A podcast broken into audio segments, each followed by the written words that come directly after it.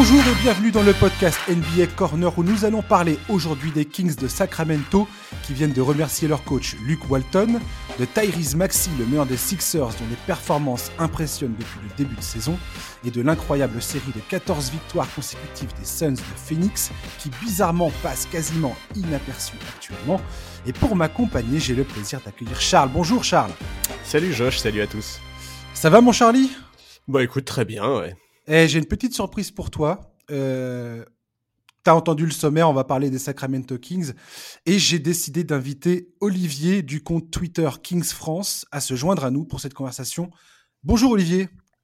Salut, salut les gars, salut Jean-Hervé, salut Charles. Euh, un plaisir de parler avec vous aujourd'hui pour parler des Kings. Ah yes, les Kings. Alors moi j'avais envie d'en parler des Kings. J'avais envie d'en parler euh, positivement des Kings à la base parce que j'ai adoré leur pic de draft euh, Davion Mitchell. Hein, tout le monde, euh, les personnes qui me suivent euh, savent que, que je- j'en peux plus de Davion Mitchell. J'adore ce joueur. Bref, mais fin de semaine dernière, les Kings, euh, après, bah, enfin, je sais pas, on était, à- on est sur un bilan de six, six- on était sur un bilan de six victoires, 11 défaites, c'est ça, Olivier? Euh, C'était quelque chose comme ça, oui. On était en tout cas sur une mauvaise série de une, victoire seulement en huit matchs. Qui Ouais, c'est ça, ouais. précipité la ouais. décision. Ouais, c'est ça. Donc les Kings ont licencié Luke Welton euh, après un peu plus de deux ans passés sur le banc. Il avait été recruté à l'époque où Vladi Divac était aux affaires. Monté McNair, le nouveau GM, avait fait le choix de le conserver. Euh, après tout, ça, c'est une stat qui m'a fait rire, c'est que Walton détient le meilleur, le meilleur, le second meilleur pourcentage de victoires de l'histoire de la franchise, enfin depuis qu'elle est à Sacramento, en tant que coach, avec un peu plus de 43% de victoires. C'est quand même assez, Ouais, assez c'est- dingo de se dire ça. C'est dingue et c'est- c'est en même temps assez triste parce C'est triste. c'est triste de se dire qu'en fait on n'a pas eu un coach. Enfin, on a eu euh, quand même, je crois, euh, 11 coachs en 15 ans depuis euh, depuis la- le départ de Rick Adelman. Donc Ouais, pas un c'est qui a réussi une saison en positif euh, ni euh, une saison de playoff. Donc euh, ouais. Alors tout le monde le sait, hein, les Kings c'est l'équipe qui a le plus la plus longue absence en playoff. hein. vous n'êtes pas allé en playoff depuis 2006. Ça. Euh, c'est ça? C'est ça, ouais, c'est exact. Ça fait 15 Voilà. ans cette année, ouais. Donc à part à part la parenthèse enchantée de l'époque Weber, Divac, Stojakovic, Eric Adelman, c'est un calvaire en fait euh, que vivent les fans de Sacramento.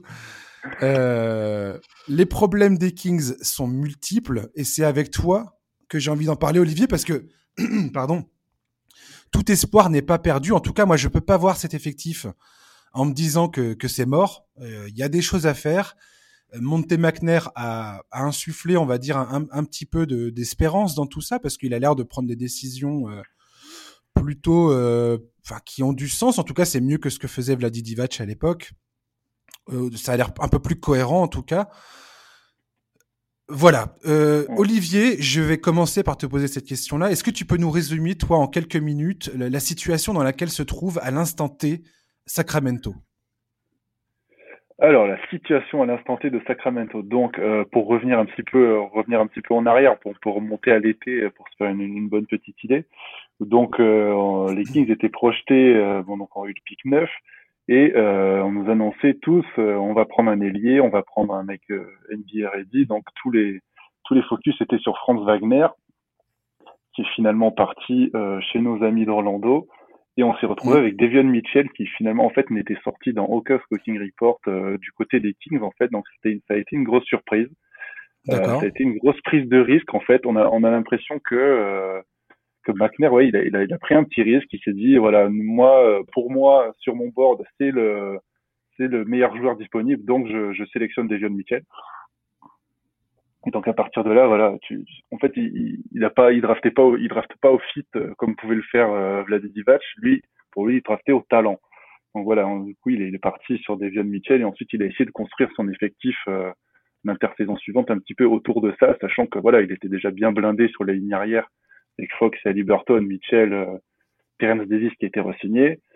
Euh, voilà, on, pour reparler des re-signatures, on a re-signé Arclès, on a re-signé Davis, on a fait revenir Alex Len, on a récupéré Tristan Thompson dans un trade. Donc voilà, c'était une petite intersaison qui a été des, plus des, des petits moves, euh, plus des, des petits moves d'ajustement euh, Hmm. pour euh, voilà pour essayer de, de, de, de compléter les, les, les trous dans le roster. Mais ça, ça, restait dans une certaine continuité finalement de, de ce qui s'est voilà, passé. Euh, voilà, en fait, il n'y a pas, il y a peu vraiment de, de grands, de grands chamboulements. Euh, ça, ça, a été reproché d'une part, ça a été salué d'autre part. On nous a dit que voilà, quand on regarde les, les moves en eux-mêmes, on se dit que, que ce sont des moves qui sont solides, ce sont des signatures qui restent intéressantes à des bons prix, des joueurs qui apportent, mais euh, c'est pas quand on regarde, c'est pas suffisant pour prétendre à, à une place euh, solide en playoff et c'est pas non plus l'effectif que tu fais tanker toute une année. Donc voilà, c'est un, peu cet entre-deux qui, qui, est repro qui est reproché à McNair selon les, les, analystes. Mais bon, en même temps, il peut pas faire de, de miracle aujourd'hui. Euh, il a fait un petit peu, il a hérité un petit peu, si je peux me permettre, du bazar qui a, qui a laissé Vladimir Divac dans la franchise. Donc pour l'instant, moi, je trouve qu'il fait un excellent travail euh, aujourd'hui. Donc et après, euh, pour revenir sur le, sur le sur le début de la saison, il y a eu il y a eu un excellent départ, un excellent départ. Enfin, tout est relatif, mais voilà, un, un bilan équilibré au bout de 10 matchs.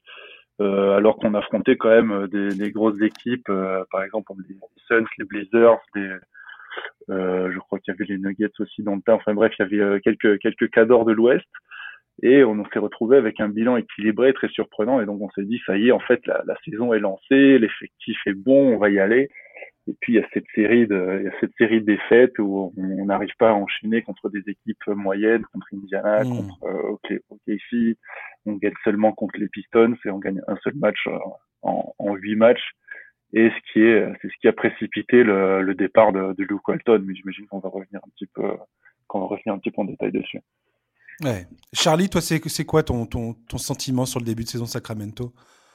Bah, je, en fait, moi, moi, c'est vrai que ce qui m'avait principalement interrogé euh, cet été, c'était, euh, bah, c'était le maintien de Luke Walton. Hein. Moi, je fais, je fais pas du tout partie des fans de Luke Walton. C'est vrai que j'avais un peu de mal à comprendre pourquoi il était maintenu en, en ce début de saison. J'aurais préféré que ce changement ait lieu avant. Mais au final, euh, c'est pas ça ce qui est le plus important. Ce qui compte vraiment, c'est que Monte McNair a fini par agir et il l'a fait, moi je pense, avant qu'il soit trop tard, avant que l'écart entre les Kings et les prétendants au playoff soit trop important et impossible à remonter. Je trouve que depuis l'arrivée de Gentry, il y a du mieux. Alors évidemment, c'est trop tôt pour tirer des conclusions sur le plan euh, purement du jeu, pour, bah, pour analyser les évolutions tactiques, etc. Mais dans l'attitude, dans l'énergie qu'ils ont montré, je trouve que ces deux derniers matchs ont été plutôt porteurs d'espoir. Hmm. Maintenant, je, bah je, je m'interroge forcément sur Alvin Gentry. Quoi. Est-ce que ce sera le bon coach pour euh, permettre à cette équipe de passer un cap? Euh, Je sais pas. Euh, je, je, voilà, je, je, je trouve que c'est un choix qui s'inscrit quand même beaucoup dans la continuité. Hmm. Et pour l'instant, euh, c'est le coach intérim. Oui, voilà, c'est ça. La, la, question, arrive... la question que moi je me pose, c'est comment, enfin, comment ça va se passer dans les semaines qui viennent? Est-ce que l'idée c'est de, de, maintenir, enfin, de privilégier la continuité avec Alvin Gentry, ou est-ce que au contraire l'idée c'est de trouver un autre technicien? Voilà, moi, moi c'est vrai que j'attends un peu de voir ça. Mais, mais par contre, je suis tout à fait d'accord sur le fait qu'avec cet effectif, il y a beaucoup mieux à faire que ce que mmh. Luke a fait. effectivement, cette série de huit matchs pour cette défaite, elle a été compliquée. Donc, euh, donc, je pense qu'il faut, il faut peut-être laisser un peu de temps à cet effectif. Je suis vraiment persuadé qu'il y a beaucoup mieux à faire que ce qui est fait euh, sur ce début de saison. Donc, euh, à voir. Olivier, tu, tu voulais parler de, de, de, de Luke Walton. Moi, j'aimerais bien qu'on, qu'on bah, que, tu, que tu conclues le, le chapitre Luke Walton. Et moi, je voulais te parler un peu de, bah, des, des, problèmes. Enfin, moi, j'ai souligné quelques problèmes inhérents à, à, cette équipe de, des Kings dont je voulais te parler. Et, euh, et et je voulais te parler aussi de D'Aaron Fox. Euh, ouais. Voilà, donc juste si tu as envie de, de, de, dire quelque chose sur Luke Walton, c'est maintenant. Ouais, ok. Donc pour revenir euh, sur ce que disait Charles euh, au début, voilà, on peut. c'est vrai que le, le, timing du licenciement de Walton peut paraître un peu, paraître un peu étrange, mais en, en, connaissant un petit peu le, le, le, passé, le passé récent de la franchise, ça, ça s'explique, ça s'explique assez facilement en fait. Disons que quand Monté McNair est arrivé il, euh, Luke Walton était déjà en place. Mm. Euh, il a décidé de l'été où Monte McNair arrive, il garde, il garde Walton, ok, il lui dit euh, de toute façon, je sais que cette saison-là ne sera pas, euh, enfin, il faut, il faut rien attendre de cette saison, donc euh, je t'en tiens pas rigueur. Ok, très bien, il se passe ce qui se passe. Et l'été, l'été dernier, il met officiellement en place Walton comme son coach. Voilà, tu vois, tu as une conférence de presse en bon uniforme en disant voilà, moi et coach Walton, machin, on est ensemble, on est un duo super, on va de l'avant. Cette saison, on a des objectifs, on a des ambitions, tout ça. Donc il installe Walton comme Mhm. son coach, euh, ce qu'il n'avait pas fait auparavant. Euh, donc, euh, ce qui lui permet aujourd'hui de dire voilà, bah, mon coach, moi j'ai choisi de garder ce coach cette saison. Euh, le coach il marche pas, bah, le coach il dégage. C'est logique, c'est comme ça que notre franchise aurait raisonné. Mais je pense que dans, dans la timeline euh, de Walton, il faut, enfin, il faut la regarder à partir de, de cet été en fait. C'est à partir de cet été qu'on a une concordance plutôt normale entre coach et GM, même si normalement quand un GM arrive dans une, toute, dans une toute franchise qui se respecte, il choisit son propre coach, ce qui n'a pas été le cas ici pour des raisons notamment financières. Mais voilà, quand, quand, on, quand on regarde le timing, c'est vrai que ça peut paraître un peu bizarre de virer ton coach au bout de 17 matchs dans une saison, mais euh, c'est vraiment ce, à partir de cet été, euh, Walton avait les clés en main où McNair lui a dit voilà cette, cette saison j'attends des résultats et s'il n'y en a pas bah, tu prendras la porte. C'est ce qui s'est passé. Donc c'est un premier move logique en fait. Je on, on a beaucoup Oui, on donc a il y a une beaucoup- cohérence, euh, il y a une cohérence par rapport au GM, quoi.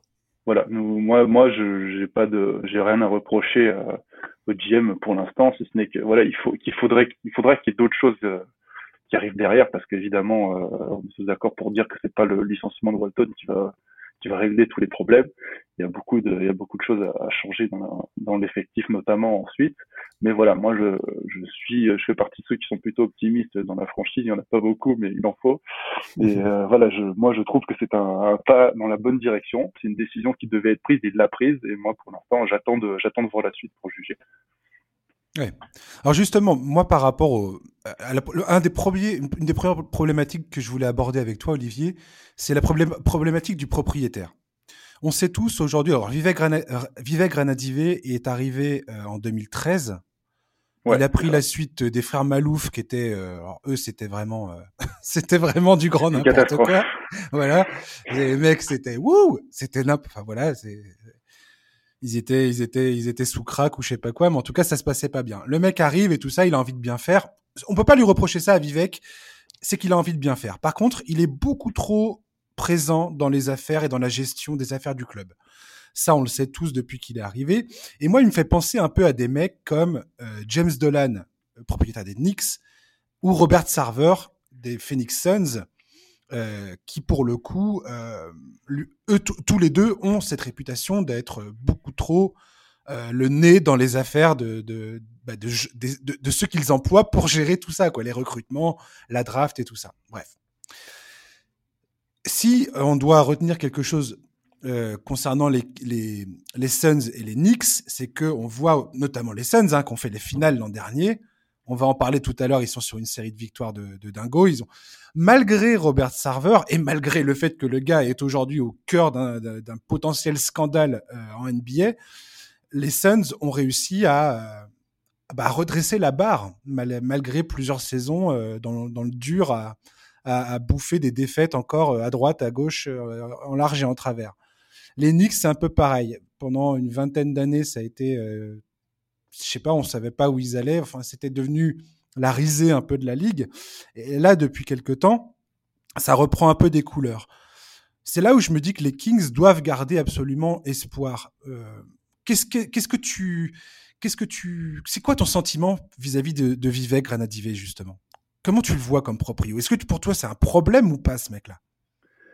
Alors c'est c'est un problème, oui, dans le sens où, comme tu l'as dit, euh, bah, c'est un propriétaire qui est très intrusif dans les dans les affaires sportives. Euh, je pense qu'il a pris son, soit il prend son rôle un peu trop à cœur, soit il se dit euh, les gars, euh, c'est moi qui qui ai sauvé votre franchise, du coup c'est moi qui décide euh, de tout. Euh, alors on, je, suis- je suis incapable de, de dire pourquoi pourquoi il fait ça aujourd'hui, mais le fait est que il y a il y a une grave intrusion des, des exécutifs dans, dans les affaires sportives et que on, on sait voilà on peut le voir notamment avec divers articles de Sam Amick euh, de The Athletic, qui est très bien enseigné euh, sur la franchise des Kings. Et voilà, on sait qu'il y a, voilà, il y a des, en interne des, des graves problèmes de, de communication, que les GM, ils ont souvent, euh, souvent les mains liées par les, les exécutifs et, et les proprios. Donc, euh, est-ce que c'est le cas encore avec euh, Monte McNair On a l'impression un petit peu que ça s'arrange. Euh, c'est En pas, fait, c'est ça ça la question, c'est est-ce que Monte McNair aujourd'hui a- arrive à se détacher de la pression de, de Vivek ou pas en fait? Parce que au- au- que ce soit aux Knicks ou aux Suns, pourquoi il y a eu une embellie? C'est parce que il y a un, enfin, le proprio a décidé de dire ok, j'arrête, j'arrête, j'arrête de faire de la, j'arrête de, de, mettre mon nez dans le truc. Et les, les GM ont dit ok, enfin, je sais pas, impose peut-être assez de respect ou je sais pas. Enfin, ils ont réussi à créer, euh, enfin, à, maintenir leur leur leur influence euh, en dehors de des pressions du propriétaire, quoi. Est-ce que bah, Monte McNair, il est, il est libre de ça ou pas? Bah là, c'est la, la partie qui est un petit peu floue aujourd'hui. En fait, on n'en est pas, on n'en est pas sûr. Hmm. Euh, au vu des, des moves réalisés à la draft, de l'intersaison et tout, on aurait plutôt tendance à dire que, bah, que non, parce qu'en en fait là, il y a une vraie, euh, une vraie continuité. En fait, on cherche toujours à, ça fait des, du coup, on, veut pas aller chercher le record de saison sans playoff. Du coup, on fait du, on fait du bricolage Ouais, je Donc vois. voilà, on fait, on fait un petit ajustement pour dire voilà, il manque un peu ça, cet effectif. Du coup, peut-être qu'en recrutant tel joueur, on peut, on a un effectif complet, et on peut viser les playoffs. Pour moi, tant qu'on aura ce raisonnement, en fait, c'est que c'est que Vivek aura la, la, main sur le sportif. Moi, euh, moi, je, je fondais beaucoup d'espoir euh, en l'arrivée de Monte McNair parce qu'il avait l'air euh, à sa conférence de presse d'introduction d'avoir un, un projet de reconstruction assez clair. Hmm. Aujourd'hui, c'est, c'est pas une reconstruction qu'on voit, comme j'ai dit, c'est, du, c'est du bricolage en fait. C'est des bons moves qu'il a fait, mais c'est pas, c'est pas ce qu'on peut appeler hmm. une reconstruction. C'est pas en draftant neuf tous les ans euh, Bien sûr. à la draft euh, et en espérant, euh, voilà, on te, bah, tu gagnes des matchs en fait saison qui, qui ruinent, qui ruinent un petit peu ton pic et tu te dis, tu changes trois fois d'objectif en, en pleine saison, voilà. Donc c'est ça. Exactement. C'est ça qui me fait dire aujourd'hui que, que c'est pas que il n'est pas encore, il n'est pas encore totalement libre, mais j'ai l'impression quand même que ça s'améliore sur ce point-là. Ouais. Au final, enfin, Charles et moi, on en a déjà souvent parlé dans le podcast, euh, et, et, c'est un truc qui est évident pour tous ceux qui suivent la ligue dans son ensemble, c'est que je pense pas qu'un club puisse connaître le succès tant qu'il n'y a pas une vraie cohésion entre euh, le front, enfin le, le, front office, le propriétaire euh, et tous ceux qui travaillent dans les dans les opérations basket et qui prennent les décisions quoi. C'est pas possible en fait. Ouais, non, là, là, il y a, une espèce de, une, impression qu'il y a une espèce de guerre de pouvoir un peu malsaine euh, au niveau des, des, exécutifs. Il y a des gens, euh, des gens qui sont en place depuis des années, des années, qui étaient même là sous les frères Malouf et qui continuent de, d'avoir l'oreille du, du, propriétaire. Et hmm. voilà, il y a, des, il y a des, des, des, des, combines comme ça un petit peu, un petit peu bizarres dont on n'arrive pas à se défaire. Et voilà, on, pour l'instant, la, la cohésion, comme tu dis, entre les, le sportif et le proprio, pour l'instant, c'est, enfin, l'équilibre des pouvoirs est pas respecté. J'ai l'impression que pour l'instant le, GM ne peut pas faire exactement ce qu'il veut. Quoi. Ouais, l'environnement a quand même pas l'air très sain, quoi. L'environnement qui, enfin, tout ce qui est autour justement euh, du, du, GM, de, de, du front office, etc. Il y a quand même euh, effectivement, c'est un peu cette impression qui se dégage que, que bah, ça reste, ça reste très compliqué, pas bordélique, mais pas forcément très sain, quoi. Oui, voilà. Et en plus, voilà, de cette année, euh, il y a d'autant plus d'anecdotes comme celle-ci qui sortent, qui montrent les dysfonctionnements de la franchise. Euh, Peut-être que vous connaissez, mais voilà, il y a James James Ham qui était l'insider des Kings, qui travaillait euh, auparavant pour euh, pour NBC Sports, qui est le, le partenaire des Kings. Mhm. Donc voilà, où il était dans un rôle très officiel et tout. Depuis cette année, il est passé à ESPN, donc pas du tout affilié à la franchise et il tient un podcast où euh, il balance de plus en plus de ce qui se passe à l'intérieur et tous les, toutes les semaines. Non, je connaissais pas du on tout, apprend, Toutes les semaines, on apprend des nouvelles anecdotes complètement incroyables euh, sur, les, sur le dysfonctionnement en interne. Quoi. Voilà, donc là, il est libéré et là, on en apprend hmm. beaucoup plus. Euh, on se rend compte ouais, bah, Ce qui est triste, en fait, parce que c'est là où tu te rends compte, quand je t'entends dire ça, euh, ça, ça, ne fait que confirmer les, les, craintes que moi je peux avoir quand je regarde cette équipe euh, de pas de loin, mais euh, bah, voilà, je, je c'est pas une équipe que je suis euh, quotidiennement non plus, et, euh, et on peut pas, on peut pas, on peut pas suivre tout, tout à fond tout le temps, mais mais effectivement, c'est ce que je crains quand je regarde cette équipe, et, et, là, tu, ça confirme un peu ce que, ce que, ce que je ressens, quoi. C'est qu'il y a, il y a on, on, on, est loin encore de régler ce problème. Tant que, tant que ce problème-là ne sera pas réglé, euh, ça va être compliqué finalement pour les Kings de, de relever la tête. Quoi. Oui, c'est ça, tant que le n'aura pas les mains libres. Tant qu'on n'aura pas pu entamer un vrai processus de reconstruction, euh, ce sera pas possible. Quoi. Là, oui, voilà. ce sera, pas possible. Là, il, faut, il, faut, juste arriver à mettre de côté le fait que ben, c'est bon, on va taper, on va taper le record de saison sans playoff, on s'en fout, c'est pas grave. Mais voilà, il vaut mieux, il vaut mieux gâcher deux mmh, saisons plutôt qu'en gâcher 15 de plus. Quoi. Je suis d'accord. moi, c'est un peu la question que j'allais te poser, euh, toi, en tant que suiveur attentif de, de, la, franchise. Est-ce que tu crois en cette base? Est-ce que tu crois en une construction autour de mecs comme Fox, Ali Burton, Davion Mitchell, etc. Ou, ou pour toi, est-ce qu'au contraire, euh, ils ont déjà laissé passer leur chance et il faut une vraie reconstruction, non seulement en coulisses, mais aussi sur le terrain quoi? Non, je, je, pense que je pense qu'on a on a les bases aujourd'hui, euh, on a les bases aujourd'hui de, d'une reconstruction qui pourrait être efficace. voilà, Fox, même s'il a eu un début de saison un peu compliqué, ça reste quand même un joueur de niveau euh, quasi All-Star. Euh, Ali Burton, et Mitchell, voilà, sont quand même des très bons, des très bons choix de draft. Ils, ont, même s'ils ont un plafond pour, assez, pour changer, Pour changer, j'ai envie de dire, parce que l'historique des, des, Kings à la draft, c'est quand même que tu es méchant. Bah non, mais c'est quand même un, si tu regardes, j'ai regardé ça en préparant cette émission. Enfin, je le savais, euh, je le savais d'avance, d'avance, mais ça fait que confirmer mais c'est d'une, c'est du, c'est hyper hard à regarder, quoi. Ouais, ouais, je, moi les mecs, t'as l'impression qu'ils ont tapé à côté à chaque fois, quoi. C'est fou. Ah, à chaque fois, à regarder les draft euh, depuis 2016. Euh, c'est chaud. Trois joueurs euh, draftés depuis 2016 qui sont encore NBA. Le reste, c'est soit de la J-League, soit en Europe. Ouais. Et puis je suis désolé, mais euh, moi je veux absolument qu'on parle de Marvin Bagley. J'ai pas du tout envie de jeter un, pack de sel sur les, blessures ouvertes. Mais euh, Marvin Bagley dans cette draft, dans cette draft, une des meilleures drafts de l'histoire quelque part. Elle est bizarre sa place parce que bah, il est entre Ayton, Doncic, Trey Young, enfin tous ces gars-là quoi. et, et, et, et c'est pas juste parce que je trouve que Mal, euh, il, il, a des problèmes, Bagley. Il a des problèmes défensifs, notamment. Défensivement, c'est un, c'est un joueur qui, est, qui, pose des, qui est problématique. Et la défense, c'est un des gros problèmes de ce club, euh, des Kings, depuis plusieurs saisons. Là, ils sont 27e de la ligue en ce moment. Euh, alors, qu'ils alors qu'ils ont le matériel pour faire beaucoup mieux. Exactement. Et Bagley, en même temps, je trouve, je continue de dire qu'il n'a pas eu l'opportunité d'exprimer quelque chose. Bah, comme il se doit. C'est ce qu'on se, tue à dire en fait depuis que il est mort et enterré aux yeux de, toute la ligue, mais en fait, il a joué un nombre famélique de matchs pour un joueur qui est dans sa troisième ou quatrième saison là. Il, a joué, il y a que sa première saison où il a joué, euh, où il a joué un nombre raisonnable de matchs. Après, il en a joué 13, après il en a joué 20. Enfin, c'est pas possible d'évaluer un joueur sur sur ce genre de d'échantillon. Après, euh, c'est vrai qu'il n'a pas montré de progression fulgurante. Euh, il est toujours blessé en fait. C'est impossible de progresser en étant tout le temps blessé. Et puis bon, il n'avait pas non plus euh, à sa défense les faveurs de son coach, puisque bon, Walton l'avait un petit peu là en début de saison, il l'avait complètement délaissé, notamment. N'importe quoi. Excuse-moi du peu, mais c'est n'importe quoi, quoi. Voilà. Parce que on, est d'accord qu'il termine son contrat à la fin de la saison là, Bagley. Ouais, ouais, exact. Il est quoi Il est restricted free agent?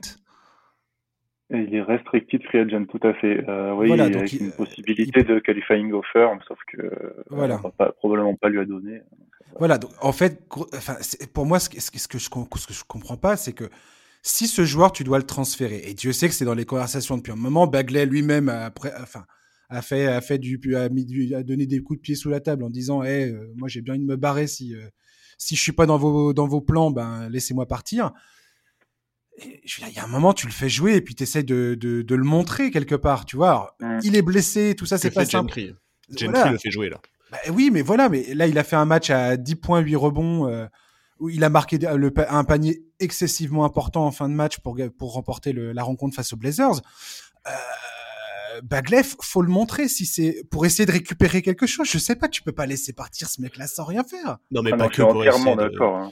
Pas que pour essayer de récupérer quelque chose. Si, si tu vois, s'il arrive à tirer son épingle du jeu là, c'est évident que tu lui proposes une qualifying. Enfin, c'est. oui, dans le meilleur des cas, bien sûr. Bien sûr, mais enfin, il faut, il faut se rappeler du potentiel que ce mec-là avait en université. Aujourd'hui, effectivement, c'est devenu un sujet de blague, Marvin Bagley, mais on parle d'un mec, euh, son potentiel faisait vraiment saliver beaucoup de gens, euh, à commencer d'ailleurs par David Robinson qui, euh, qui, voyait en lui un nouveau Tim Duncan. Enfin, on peut pas, on, peut pas effectivement enterrer déjà ce joueur. On sait à quel point c'est compliqué pour les jeunes de tomber dans des environnements qui sont compliqués. encore plus quand il y a des soucis physiques. Bah, Marvin Begley, c'est il faut il faut absolument pas enterrer ce mec-là, c'est pas possible. Begley, il a tout combiné, le club, le club, le club et le et le coaching staff et les blessures quoi. Voilà, il est non seulement tombé dans un environnement qui lui est pas favorable et en plus il a été sélectionné trop haut. Marvin Bagley, euh, pour moi, il aurait dû être sélectionné entre 10 et 15, et s'il avait été sélectionné plus bas, on n'en parlerait pas de la même manière aujourd'hui. Hmm, voilà, parce qu'aujourd'hui, c'est à base de vannes Doncic, on en bouffe toute la journée. Tu m'étonnes. Voilà, mais euh, voilà, mais euh, lui, le pauvre garçon, il a, il a absolument pas demandé à être drafté en, deux, et encore moins d'être drafté devant le Doncic, et voilà, de, de, subir toutes ces comparaisons. Moi, pour, pour un pour un jeune joueur qui a été autant blessé, qui subit autant de critiques, euh, à qui on reproche cette sélection pick 2, qui arrive aujourd'hui à, venir sur le terrain et à faire une prestation comme il euh, comme il euh, l'a sorti contre Portland, comme ouais, je trouve ça admirable parce qu'il prouve vraiment qu'il a un mental incroyable.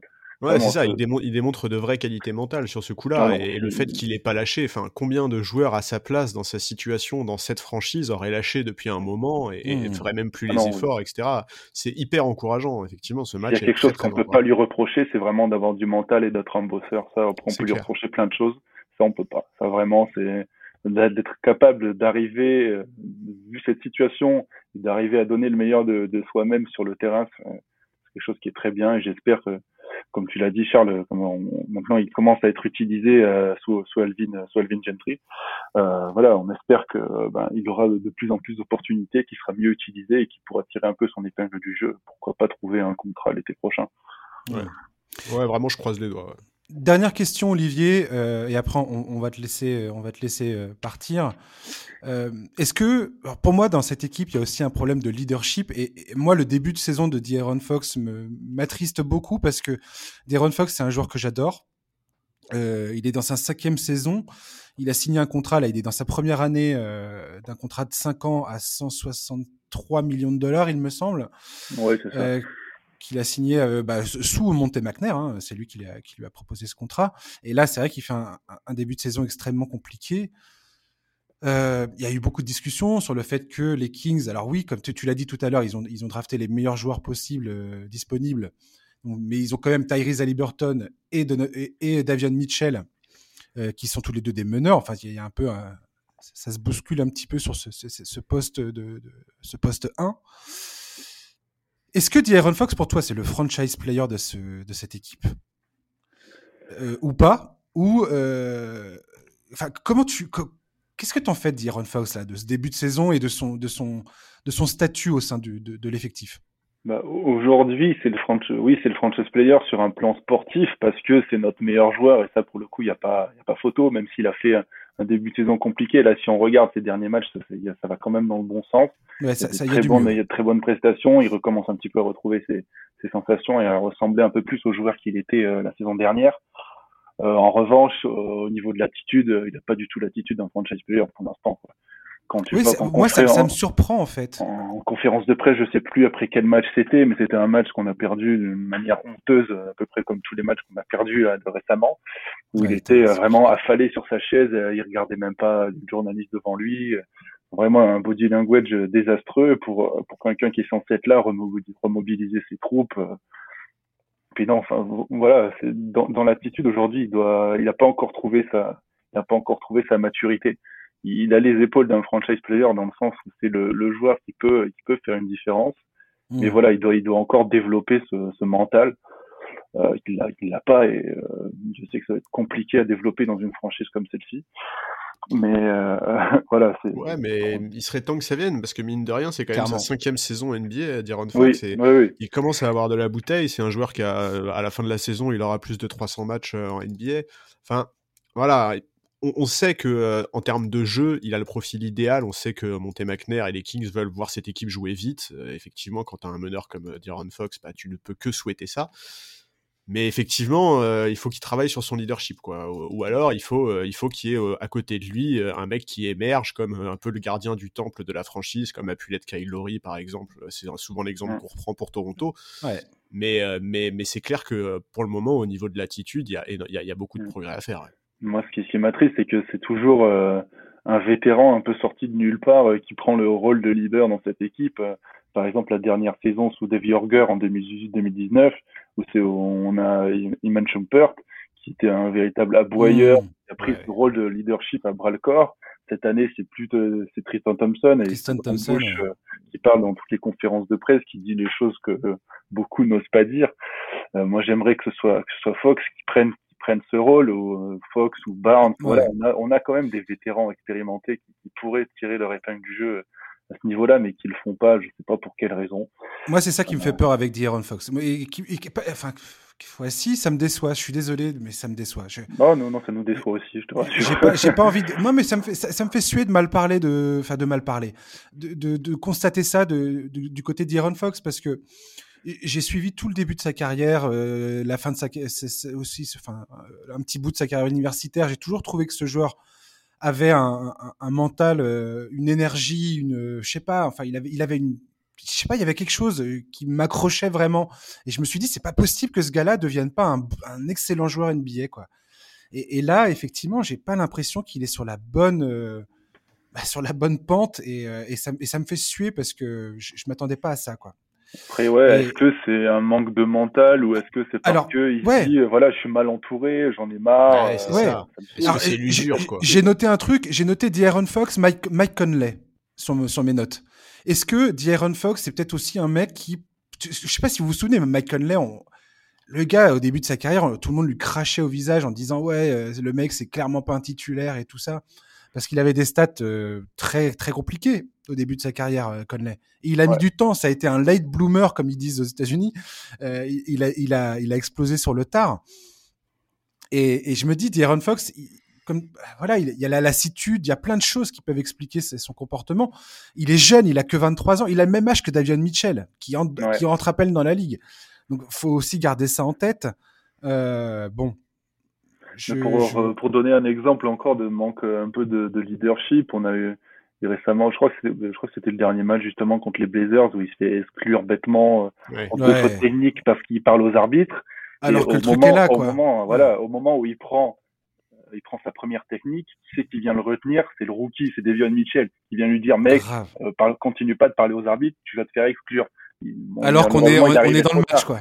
Ouais. Mais voilà, par exemple, tu vois, qui est quelqu'un qui qui a pas encore un- le niveau de jeu d'un franchise player, mais qui a la mentalité peut-être d'un franchise player, bah, Devion Mitchell, clairement, aujourd'hui, là, il peut vraiment une mentalité de leader, de bosseur, de, de gros défenseur, et voilà, le voir sur des, sur des petites actions comme ça, ça me, moi, ça m'encourage, enfin, ça me, ça me donne beaucoup de, beaucoup d'espoir pour la suite. Je me dis qu'il a vraiment une bonne mentalité. Ouais, Mais je- j'ai vraiment, je, je regrette que, que Fox euh, agisse comme ça. Après, voilà, à Liberton, en conférence de presse, il a dit, oui, euh, vous voyez, on s'est tous remobilisés après l'expulsion de Fox. J'ai dit, mais ouais, mais non, mais tu, tu prends le problème dans le mauvais sens. Il doit jamais Ouais, être exclu. Et, et c'est lui, qui, C'est et c'est lui qui doit remobiliser. Il doit remobiliser les gens par sa présence, pas par son On est absence. d'accord. On est d'accord. Non, mais c'est clair que c'est des éléments qui sont à prendre en compte en cas d'éventuelle reconstruction, quoi. Tu, tu sais que ces mecs-là, enfin, en tout cas, un mec comme D'Aaron Fox euh, n'a peut-être pas les épaules pour être le franchise player pour le moment. Il faut envisager de prendre quelques, quelques gueulards à côté de lui pour, euh, pour faire ce boulot-là, quoi. Mm. Là, je regardais l'effectif, en fait, je je me rends pas compte, mais Tristan Thompson est le seul trentenaire de cet effectif, quoi. Ouais. Tu Ouais. vois, c'est c'est peut-être un élément à prendre en compte quand tu construis, un- quand tu construis ton équipe, quoi.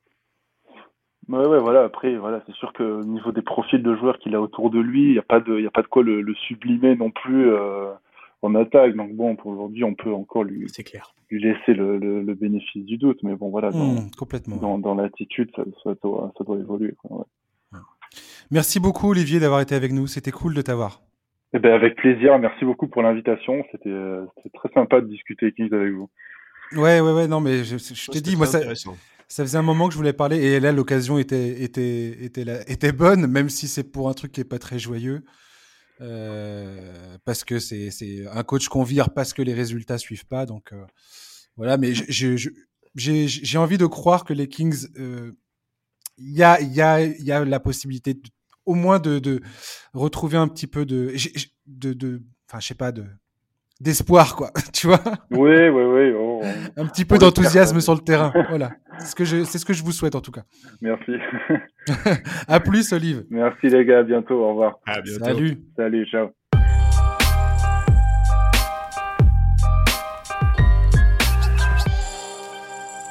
Allez, on est reparti euh, dans le podcast NBA Corner avec toujours Charlie qui est resté. Euh, Charlie, on va parler maintenant de Tyrese Maxi, le meneur surprise des Sixers de Philadelphie. Euh, alors, les Sixers, ils sont privés de plusieurs titulaires depuis la reprise de la saison, notamment Joel Embiid qui a raté ces dernières semaines en raison du protocole Covid. Je crois qu'il doit faire son retour ce week-end. Ouais, mais il a joué même pas la moitié des matchs. Mais effectivement, il doit revenir bientôt. Ouais. Et malgré tout, les Sixers ont réussi à s'accrocher à la huitième place de la conférence Est. Franchement, ça aurait pu être dix fois pire.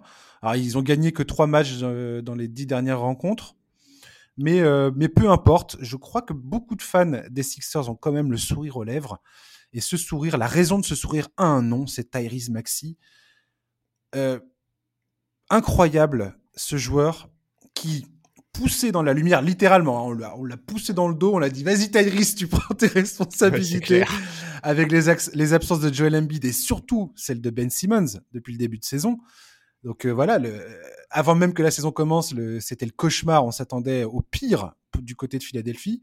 Finalement, le début de saison était plutôt encourageant. Et puis, tu as ce Tyrese Maxi qui arrive, euh, qui shoot, euh, enfin voilà, son taux d'usage a augmenté et il n'a pas baissé son efficacité. En attaque, il prend ses responsabilités, il dirige l'équipe d'une main experte, il ne perd quasiment jamais la balle et se, révèle d'une efficacité redoutable au tir, aussi bien à longue distance qu'en pénétration ou dans le jeu à mi-distance. Alors sa défense, elle n'est pas au niveau de celle de Ben Simmons. Même sa distribution de ballon, hein, il n'a pas la vision experte de Ben Simmons qui, fait que Ben Simmons est ce joueur un peu exceptionnel hein, qu'on connaît. Mais il est combatif. Euh, il s'améliore à chaque match. Si tu regardes un peu les Sixers, Tyrese Maxey, a l'impression qu'il passe un mini cap à chaque rencontre. Rick, Rick, Carlisle s'est émerveillé de son niveau de jeu. Il affirme même que Tyrese Maxey aujourd'hui évolue comme un All-Star sur le terrain. Chauncey Billups, coach des Blazers, y est allé également de son compliment. Euh, et il a, il a aussi souligné le fait qu'il était à la bonne école euh, du côté de Philadelphie avec Doug Rivers et Sam Cassell qui sont là pour le, bah, pour le driver euh, sur le banc. Aujourd'hui, Tyrese Maxi, alors on, a parlé en début de saison de, comment il s'appelle, euh, de Bridges du côté des Hornets, euh, qui est peut-être le joueur le, favori pour obtenir le titre de meilleure progression de l'année. Tyrese Maxi, il est dans sa deuxième saison, c'est normal quelque part qu'il progresse, mais quelque part, j'ai envie de dire qu'il se bat aussi pour ce trophée. Et, franchement, moi, je suis halluciné par tout ce que ça change du côté des Sixers le fait que ce gars-là euh, arrive sur le devant de la scène comme, comme il le fait. Ouais, c'est le grand gagnant de l'affaire Ben Simmons, alors que honnêtement, euh, ça aurait pu être très compliqué pour lui, parce qu'il est complètement mis dans la lumière, il a débuté toutes les rencontres cette saison, il passe de 15 minutes par match l'année dernière à plus de 35 minutes par match, euh, il a multiplié le nombre de tirs pris par deux, et, c'est, c'est, il, fait face à ça avec une, une tranquillité, il a l'air tellement serein, tu l'as dit, Enfin voilà, là il est à quasiment 19 points par match, euh, près de 39% à 3 points je crois. Il a une... Sa défense, comme tu l'as dit, n'est pas au niveau de celle de Ben Simmons, mais il est quand même très loin d'être ridicule dans la matière. Il a une vraie capacité à assumer ses responsabilités, on l'a vu plusieurs fois, il y a eu notamment début novembre ces deux matchs, ces deux sorties consécutives à mmh. plus de 30 points. Bon, c'est super encourageant et... Euh, et ouais, moi, j'adore voir jouer ce mec, quoi. Il est hyper à l'aise techniquement, il est très agressif, il n'hésite pas à attaquer la raquette, il peut finir de nombreuses façons différentes, que ce soit en déclenchant à mi-distance ou en privilégiant les flotteurs qu'il maîtrise assez bien. C'est, c'est vraiment une belle histoire. Euh, il faut se rappeler que c'est que le 21e choix de la draft 2020. C'est un énorme style, ça tombe parfaitement bien pour eux avec euh, tout ce qui se passe autour de Ben Simmons. Euh, et, ouais, c'est super. Et pourtant, on sait que ça se joue à pas grand chose. Son nom a été plusieurs fois mentionné dans les discussions pour des trades ces derniers mois. Mais, euh, mais voilà, il faisait a priori pas partie des joueurs que Daryl Morey souhaitait inclure dans les échanges. Et aujourd'hui, il lui donne totalement raison. C'est mmh. trop bien de voir ça. quoi. C'est vraiment la belle histoire. mais si tu te penches sur son cas, aujourd'hui, Philadelphie, euh, enfin pour Philadelphie, Maxi est intouchable. Ouais, mais, mais c'est hors de question que Maxi soit dans n'importe quel euh, transfert, sauf peut-être euh, le gratin de la NBA, euh, style Lillard et Bradley Bill, quoi. Mais sinon, le gars est intouchable. Ouais, mais c'est c'est ça. Et, mais, mais, quelque part, c'est, enfin, tu vois, au regard de son statut depuis le début de la saison, c'est assez logique. En plus, c'est un mec qui a l'air d'être bien entouré. Il, parle assez souvent en conférence de presse ou en, ou en interview d'après-match du rôle de, de du, du, fait que ses coéquipiers plus expérimentés l'aident énormément, qui lui mmh, donnent mmh, beaucoup mmh, de confiance. Enfin, voilà, visiblement ça fonctionne très bien. il colle plutôt bien avec ce que veulent faire les, les, Sixers. C'est ouais, je, moi je, moi je suis, je suis vraiment très content de voir ça. Déjà, effectivement, c'est un joueur que j'adore voir sur un, sur un parquet. Il est, il est, c'est, chouette de le voir jouer quoi. Et mmh. puis et puis c'est cool parce que on, on, parle plus de Ben Simmons. Enfin, tu vois, on parle plus, on parle moins de cette histoire Ben Simmons qui a quand même beaucoup pollué le début de saison. Mmh. C'est super quoi. Le, on, voilà, on parle du parquet et on parle de, on parle du joueur qui tire son épingle du jeu plutôt que de celui qui, euh, qui, qui, qui, se comporte de manière pas terrible. Quoi. Mmh. Alors, j'ai une petite stat euh, assez marrante à te sortir et après on, parle justement de, de ce que ça implique concernant euh, les Sixers et Ben Simmons. Euh, et, puis pour l'effectif, enfin pour l'équipe elle-même en fait. Maxi, depuis que Joel Embiid est blessé, il, quand il est sur le terrain, les Sixers restent une équipe qui est top 5 en efficacité offensive de toute la NBA. Première stat complètement qui moi m'hallucine totalement. Bah oui, c'est fou, bien sûr. Encore plus dingo sur l'ensemble de la saison quand Maxi joue sans Joel Embiid sur le terrain. Donc Joel Embiid est, euh, est dans l'effectif, mais enfin euh, joue, joue ses minutes, mais pour les minutes où Maxi est sur le terrain sans Joel Embiid, eh ben les Sixers ont la, ont la meilleure attaque, sont, sont à un niveau équivalent de la meilleure attaque de la ligue. C'est quand, même, quand même fou, non? Ouais, c'est fou, bah, bien sûr. Bref. Non, puis je te dis, moi, je, trouve ça fou de voir à quel point il assume ce nouveau statut sans aucun problème. Sans aucun problème. Et tu, mais tu vois même les joueurs euh, qui lui filent la balle. Mais oui. Je sais plus quel match où, à un moment, il, reste 8, 8, secondes ou 7 secondes sur l'horloge. Et la balle arrive naturellement dans les mains de Tyrese Maxi. Et c'est vas-y, Tyrese, euh, sors-nous euh, sors de là, quoi. C'est ça, et pourtant. Crée un shoot, prends un shoot, fais quelque chose, mais vas-y, on te regarde. Ouais, et pourtant. le gars a 21 ans Maintenant, c'est moins le cas, tu vois, parce que maintenant, il a quand même fait sa place. Il est, tu vois, la saison a démarré depuis quasiment 20 matchs, etc. Mais au début de la saison, ça devait vraiment pas être simple. Au-delà des attentes, enfin, les attentes habituelles en NBA pour un, starter dans une équipe comme les Sixers, il faisait face à la pression de remplacer Ben Simmons, un numéro 1 de draft, annoncé comme une des futures stars de la ligue. Au début, toutes ses stats étaient comparées aux siennes, son efficacité l'était, etc., etc. C'est mentalement, tu vois, au-delà de l'aspect purement jeu, mentalement, c'est extrêmement solide ce qu'il fait. Quoi. Exactement.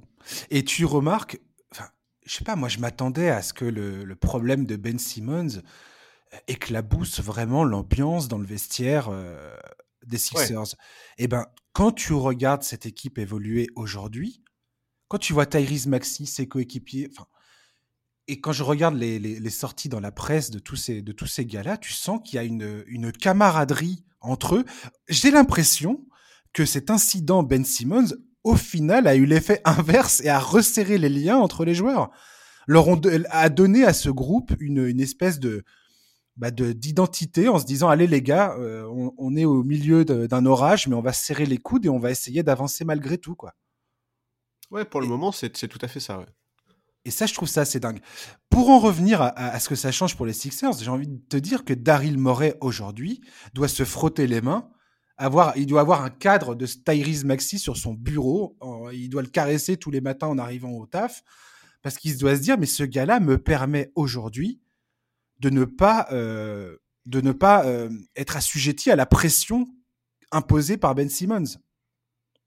Parce que Tyrese Maxi lui permet justement de, de, bah, de, jouer la montre quelque part, de continuer ce bras de fer qui est assez désagréable hein, entre euh, le front office des Sixers et Ben Simmons et Clutchport. Mais, euh, mais Tyrese Maxi, quelque part, permet d'atténuer tout ça sportivement parlant. Oui, c'est ça, sportivement parlant, parce qu'effectivement, jouer la montre, c'est possible parce que tu as, un jeune comme, euh, comme Tyrese Maxi. Maintenant, on sait que c'est peut-être. Ça reste pas idéal euh, dans, dans l'optique de trouver une issue euh, qui arrange aussi les Sixers dans l'affaire Ben Simmons, le, mieux, ça aurait quand même été que Ben Simmons, enfin que ça ne dure pas trop longtemps, qu'on soit pas trop longtemps dans cette situation où Ben Simmons ne joue pas, où on ne sait pas vraiment quel est son régime d'entraînement, dans quelles conditions physiques il est, etc., etc. Ça, c'est un peu euh, l'élément qui vient contrebalancer tout ça. Mais c'est clair que d'un point de vue purement sportif, l'émergence de Tyrese Maxey est une chance hallucinante quoi. C'est mmh. alors est-ce que Daryl Morel l'avait vu venir et c'est pour ça qu'il s'est pas du tout précipité sur euh, sur la situation de Ben Simmons, qu'il a joué la montre, qu'il a refusé des offres qu'il estimait trop basses? Peut-être, peut-être que Daryl Morey avait tout à fait vu ça arriver. Mais euh, mais de l'extérieur, on a quand même, euh, on se dit quand même que ça tombe bien quoi. Ouais. Sam Amick de The Athletic euh, avait, avait, euh, avait annoncé que les Sixers à peu, regardaient à peu près une liste de 30 joueurs potentiels euh, pour un transfert avec Ben Simmons à travers la ligue. 30 joueurs, moi, ça, moi, ça, moi j'ai trouvé que ce chiffre était, était assez élevé quand même. Je ne vois pas du tout qui sont les 30 joueurs concernés, mais et, et, je pense que l'éclosion, enfin l'explosion de Tyrese Maxi ouais autorise quelque part les Sixers de se dire bon, finalement, Ben Simmons, on n'a pas besoin. Enfin, c'est pas une, une obligation aujourd'hui d'aller chercher un meneur de jeu.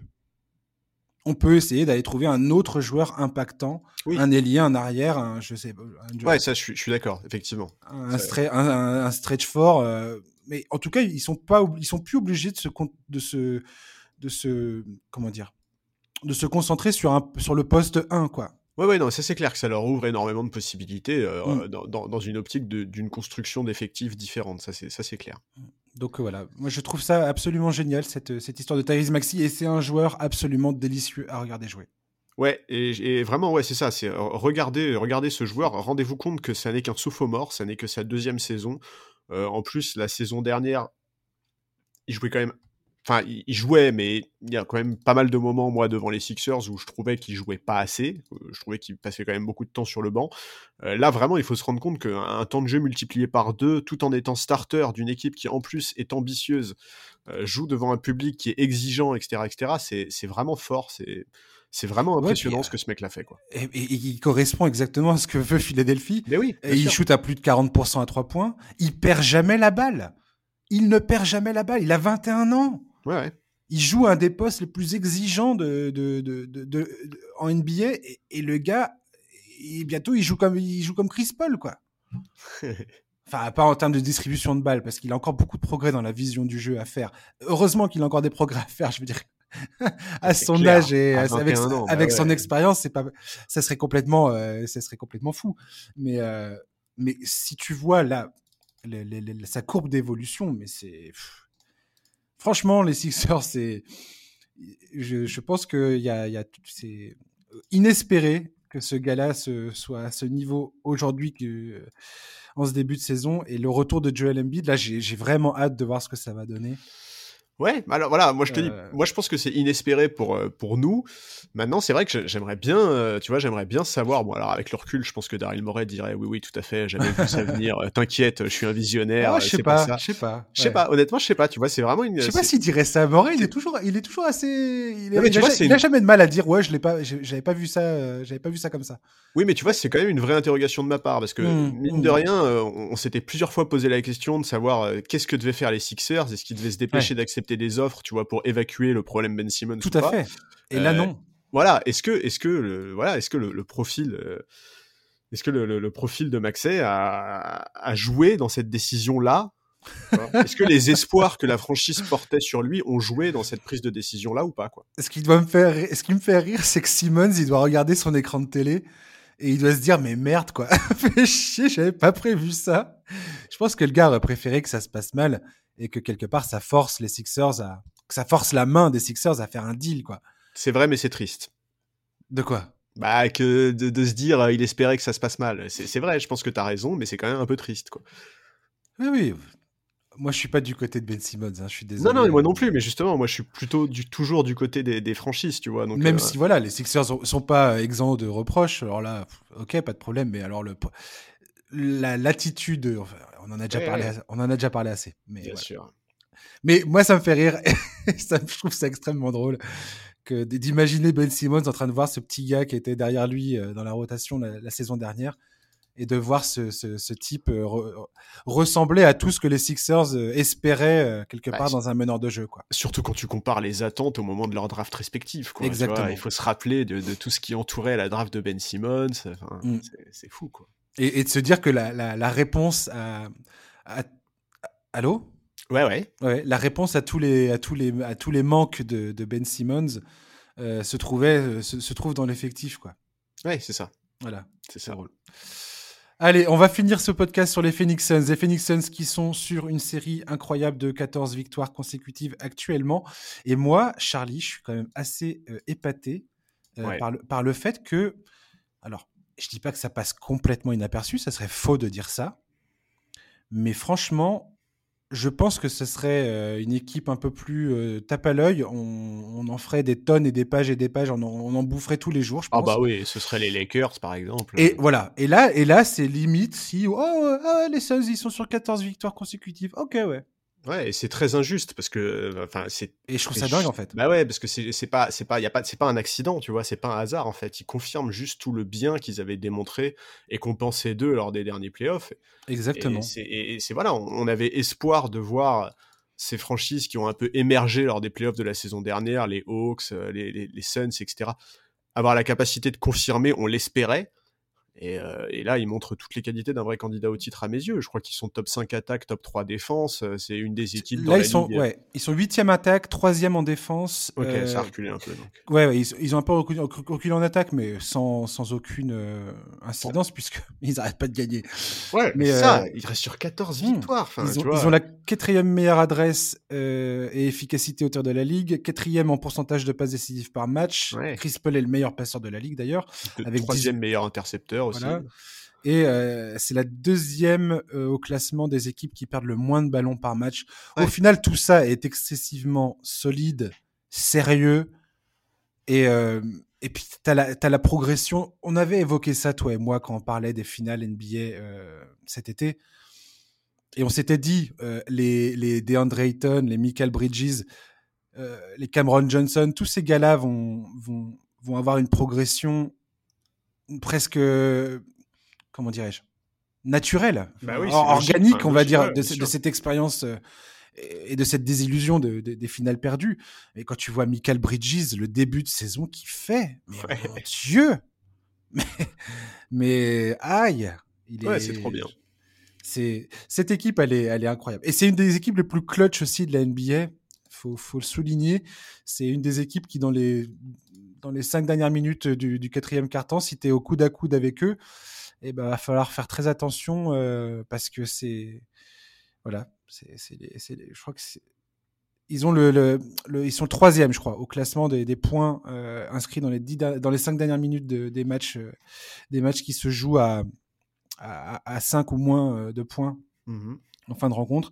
Ils ont un un pourcentage de réussite au tir dans, les, dans, dans ces moments-là qui, qui, est quasiment à 65%. Et Devin Booker est en tête de gondole avec ça. Devin Booker, dans les moments clutch des matchs NBA, le gars est à 73% de réussite au tir et à 60% à 3 points.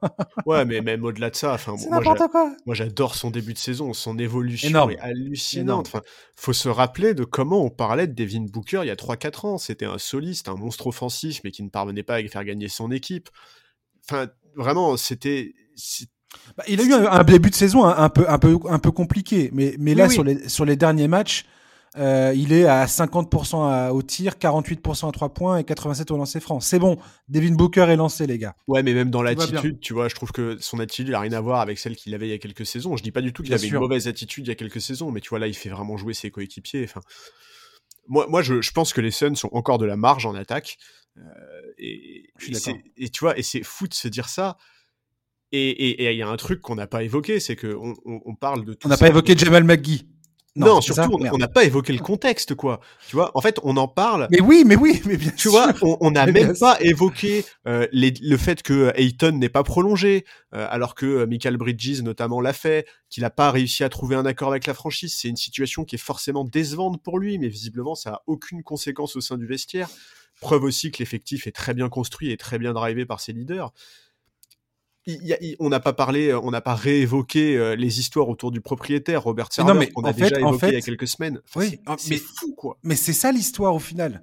C'est que à ce moment-là, quand cette histoire arrive, les joueurs vont faire une, une réunion entre eux pour discuter de, de, bah, de, cette, de cette affaire qui est en train d'exploser. Euh, le fait que, euh, avec toutes les accusations qui, qui, qui sont, que, qui, qui, sont, comment dire, qui visent leur, le propriétaire de leur club, avec euh, des accusations de racisme, de sexisme, de. Bien sûr. Il y a, y c'est un pot pourri de, de, de tout, de tout. Oui, ça fait trembler les fondations de la franchise. Voilà, avec Chris Paul qui lui a déjà vécu l'histoire aux Clippers et qui se retrouve maintenant aux Suns avec eh une mais histoire justement. C'est ça qui change tout. Qui, est limite en, en, parallèle du truc. Depuis qu'ils ont fait cette réunion entre joueurs pour parler de tout ça, ils n'ont plus perdu un match. Ouais. La, la force euh, et la résilience de ces joueurs est quand même à saluer dans cette histoire. Mais c'est clair, et, et, moi je pense que Chris Paul, qui, comme tu l'as dit, a déjà vécu l'affaire Sterling aux Clippers en 2014, il me semble, je pense qu'il aide énormément ses coéquipiers les plus jeunes à faire abstraction de tout ça, à se concentrer. Et d'ailleurs, ça a été un des premiers à prendre la parole à l'époque en disant que ok, cette histoire existait, mais la seule chose que eux, en tant que joueurs, pouvaient faire, c'était d'attendre euh, les résultats de l'enquête diligentée par la NBA et se concentrer sur le parquet. C'est incroyablement banal de dire ça, tu vois. Mmh, mais quand mmh. derrière, tu l'enchaînes avec un mois sans perdre un match, enfin, c'est, tu vois, c'est. Quelle réponse Mais quelle, réponse, Quel euh, leader incroyable Quelle preuve Quelle preuve parfaite que ce vestiaire est extrêmement solide, extrêmement euh, équilibré. Enfin, tu vois, le fait qu'Ayton euh, n'ait pas réussi à prolonger son contrat, qu'il n'y ait pas eu d'accord entre lui et la franchise, surtout, moi, pour moi, c'est de l'extérieur, je trouve ça un peu incompréhensible, surtout vu sa saison dernière et ses playoffs. Mais là, n'est pas la question. La question, c'est quelles conséquences pour son équipe, quelles conséquences dans la relation avec, euh, avec ses coéquipiers, etc. Mais la hmm. réponse, aucune conséquence. Complètement. Aucune. C'est hallucinant. Et, et, franchement, voilà, moi, Chris Paul, on a déjà eu plein de fois l'occasion de discuter de ce mec-là, de son leadership, de sa mentalité, etc., etc. Bah juste, euh, juste, juste respect, bravo, euh, incroyable, quel, tandem avec Monty Williams, le coach. Ouais. Ça, fonctionne bien. Ils ont réussi à créer un environnement de travail avec évidemment James Jones, le GM, absolument remarquable. Et, c'est juste trop bien de voir cette équipe-là confirmer euh, tout le bien qu'on pensait d'elle sur les playoffs de de, la, saison dernière. Et encore une fois, moi, je suis persuadé qu'ils sont pas du tout en sur-régime. Ils semblent être complètement en maîtrise. Ils ont même de la marge à mes yeux. On va pouvoir le vérifier bientôt parce que le calendrier au mois de décembre pique. Je crois qu'ils jouent euh, les Warriors trois ou quatre fois. Euh, ils vont jouer les Nets, les Celtics plusieurs fois, les Lakers. Enfin, ils ont au mois de décembre, ils ont un calendrier qui fait mal. Alors oui, alors ça va être génial de voir ça. Effectivement, Alors, je regarde, je regarde justement le calendrier. Euh, le prochain match c'est New York samedi. Ils enchaînent avec Brooklyn, Golden State, Ensuite, Détroit, Golden State encore, San Antonio, Boston, Clippers, euh, Blazers, Washington, Charlotte, Lakers, Thunder et Golden State le 25 décembre. Ouais, tu vois, s'ils sortent de ce mois de décembre-là. Trois fois Golden State. Oh là, je te raconte. Oh, ah ouais. Les, matchs de dingue que ça va être, ça. Ah non, mais ça va être trop bien.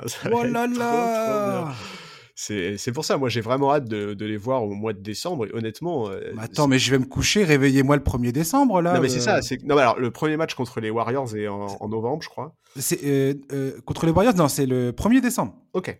Mais donc, en tout cas, voilà, pour nos auditeurs, si vous n'avez pas regardé les Suns cette saison, franchement, au mois de décembre, il y a vraiment quelques matchs qui vont valoir le coup et, et regardez parce que c'est cette équipe joue bien. C'est une équipe qui est agréable à avoir joué voilà, qui est, vraiment super bien drivé, qui est, c'est, trop bien. Je, moi, je, suis assez fan de ce qu'ils font. En tout cas, ils sont clairement euh, dans la confirmation que s'il y a une équipe sur laquelle il va falloir compter du côté de la conférence Ouest, c'est eux, quoi. Bah ouais, c'est les seuls entre, entre les Warriors. Eux, les Warriors. Euh, Utah aussi, on peut, on peut les maintenir, mais bon, Utah, il va falloir qu'ils confirment en playoff. Hein. La saison régulière, on sait que Utah, ça se passe relativement bien c'est pas, pas là qu'on les attend. Mais, euh, mais ouais, entre, entre les Warriors qui, qui, ont, clairement euh, pris tout le monde de court, enfin plus ou moins, moi je sais pas, je, je m'attendais, je m'attendais un, peu à, ça, mais, mais quand même, ça reste surprenant qu'ils soient à ce point en tête et à ce point dominant. Ouais. C'est, peut-être pour ça aussi qu'on parle pas des Suns euh, plus que ça quelque part, j'ai envie de te dire c'est que les Warriors, c'est une telle, euh, c'est une telle, euh, c'est un tel raz de marée que c'est difficile de parler d'autre chose, quoi. Ouais, ouais, c'est possible, euh, effectivement. Ça, doit jouer. Mais je pense que les Suns, effectivement, avec, avec les rencontres à venir, j'ai envie de te dire que si les Suns commencent à, à, battre les Warriors, on va, ils ont trois matchs là, d'ici le 25 décembre. Le bilan de, de, de ces trois rencontres, je pense que ça peut, ça peut, ça peut changer le, dialogue autour des Suns. S'ils en prennent deux sur trois, attention. Bah, j'espère. Tout de suite, on va dire attention, ah les 16. Ah, Mais j'espère parce qu'effectivement, enfin, on devrait beaucoup plus parler de cette équipe. Ils n'ont pas mm. perdu depuis quasiment un mois. Hein. Je crois que leur dernière défaite, c'est le 27 ou le 28 octobre. Tu vois, enfin, c'est c'est énorme, quoi. Enfin, mm. voilà. Et Et ouais, ouais, je, moi, je, ouais, je trouve ça, je trouve que c'est vraiment intéressant. Et puis, il faut pas oublier que Chris Paul a quand même, euh, il doit avoir 36 ans là. Je pense qu'il va avoir 37 à la fin de la saison. Enfin, voilà. Je pense que cet effectif sait qu'ils ont forcément, enfin, qu'ils ont probablement pas 5 ans pour aller chercher un titre. Ils ne veulent que la finale NBA. Il n'y a que ça dans leur esprit. C'est une évidence. C'est l'objectif qui est annoncé et qui est martelé depuis, le, depuis le, la pré-saison, euh, depuis le, Media Day c'est voilà, à voir comment évolue leur saison, notamment avec les résultats de l'enquête sur serveur. J'avoue que je sais pas du tout quand est-ce que c'est supposé être rendu. J'espère, je croise les doigts. Apparemment, la NBA va faire traîner ça pendant plusieurs mois. Hein. Bah, quelque part, j'ai un peu envie de te dire j'espère parce que j'ai pas envie que l'éventuel résultat de cette enquête gâche leur saison. Je, j'ai pas envie que ça soit préjugiciable pour cette équipe. T'imagines pas à quel point ça met la NBA dans une position euh, bah très très délicate. Bah, bien sûr. Tu, oui, mais avec avec toute la promotion euh, enfin de, des droits civiques, de l'égalité sociale, de, tout ça. As cette, tu, tu, veux donner cette image-là, et là, tout d'un coup, tu te retrouves face à une situation où. Ah bah, c'est catastrophique. C'est beaucoup plus compliqué parce que autant Donald Sterling, il y avait des, il y avait des écoutes, il y avait des trucs clairs, et puis ça n'a pas été si compliqué que ça de, le, de, de faire voter tout le monde pour le pour l'exclure. Sauf que c'est un jeu de, de il n'y a aucun propriétaire qui. Enfin, tous les propriétaires vont regarder ce cas-là, le cas de Robert Server, avec une grande attention. Et il y en a beaucoup qui vont pas être d'accord sur la façon dont ça, ça va se passer, quoi. Non, non, Faut bien avoir conscience de ça. C'est très, très, très compliqué. Mais c'est clair, pour euh, Adam Silver et, la, NBA. C'est un, dossier qui est très, très sensible, c'est clair. Très épineux. Mais voilà, moi, vraiment, euh, tu vois, d'un point de vue très euh, pas égoïste mais d'un point de vue très purement centré sur le basket vraiment je je voilà je, veux pas que cette montée en puissance soit entravée par des éléments hors basket parce mmh. que euh, ça, tu vois ça me ça me décevrait trop quoi enfin je voilà j'ai pas j'ai pas Ce serait vraiment très dommage bah ouais tu vois qui sortent une saison incroyable finissent en tête à l'ouest et que deux semaines avant les playoffs, euh, tu vois, le verdict sort et que ça, ça, ça, crée un mini, euh, une mini tornade médiatique et que ça emporte tout le travail qu'ils ont fait pendant la saison. c'est pas, c'est pas une mini tornade médiatique qui Ouais, non, mais voilà, tu vois, ce serait, ce, serait juste euh, terrible en fait, quoi. Ça va être un tsunami le truc. Voilà, ce serait trop déprimant et donc. Hmm. Donc je ne le souhaite pas et, vraiment je, je, je, veux voir comment la saison va évoluer. Et voilà, quel, bonheur de voir que euh, bah, les playoffs de l'année dernière, ça n'avait rien d'un accident. Pour tous ceux qui regardaient les matchs, c'était clair que ça n'avait rien d'un accident, mais ça fait trop plaisir de les voir confirmer. Ouais, complètement. Surtout qu'à l'Ouest, il n'y a pas beaucoup, beaucoup de certitudes. Euh, bah non. Au final, entre les, à, part les Warriors et les Suns qui sont vraiment euh, clean à mort, le Jazz, bon, je viens de le dire, ça, ça, va à peu près, mais après, tu regardes les Mavericks, les Clips. Les Mavericks, on sait pas trop, on sait pas trop le duo Porzingis Doncic même si Porzingis est sur une bonne vibe tu sais pas trop si ça tient si ça tiendra le coup ou pas. Bah, rien que physiquement quoi. Oui voilà ouais les Clippers euh, Kawhi on sait pas s'il va revenir cette saison ou pas et dans quel dans quel état. S'il sera euh, assez aiguisé euh, arrivé en playoff. Les Blazers bah c'est pareil il y a quand même beaucoup de questions. Les Lakers tu le sais mieux que, n'importe qui. Les Grizzlies, les Nuggets, ils sont bouffés par les blessures. Les Timberwolves, c'est l'équipe surprise de ce début de saison aussi. Je vais en parler bientôt. Euh, voilà quoi. Ouais, ouais. Franchement, cette conférence Ouest, il y a, y a... Ah, il y a pas des, ouais. Enfin, il n'y a, pas beaucoup de certitude et il y a, enfin, c'est. Ouais, ouais, ouais, c'est très ouvert. C'est beaucoup plus ouvert que ça a pu l'être. Ouais, et puis ça a l'air moins, moins compliqué que certaines saisons. Après, pour, le tout, tout, dépend de, voilà, du moment de, de, la, de, la, de, la, photo finish euh, avant l'arrivée en playoff. On sait tous que ça se passe. Ouais, c'est ça. C'est que là, on peut pas juger. Enfin, on sait que les non, non, c'est impossible. Euh, enfin voilà, tu vois, c'est compliqué. Mais... Yes, merci beaucoup, Charlie.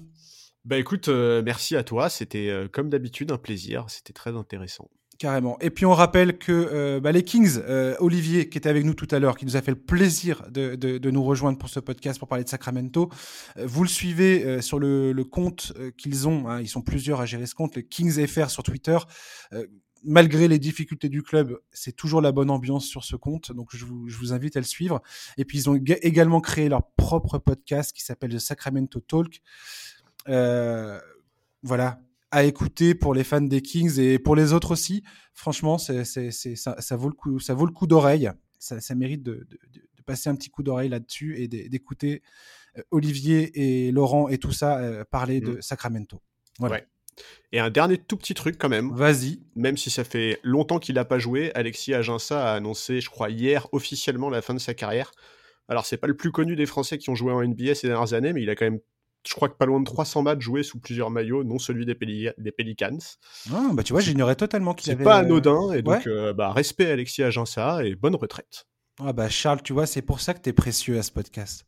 Écoute. Hein? T'arrives avec des petites infos comme ça qui, qui, ont mijoté tout du long, tu nous sors ça à la fin, là, bim Bah j'ai vu ça ce matin et je me suis dit que quand même ça valait le coup de le signaler parce que c'est pas anodin 300 matchs en NBA hein, non, pour un joueur pas français. du tout, ouais. pas du tout. Magnifique Charlie. Comme. Merci chers auditeurs de nous avoir écoutés. Et puis on se retrouve la semaine prochaine, bien évidemment, avec un nouvel invité, des nouveaux sujets. Voilà, d'ici là, passez un très bon week-end, une très bonne semaine, et on se retrouve à la prochaine. Bye bye, à plus, ciao.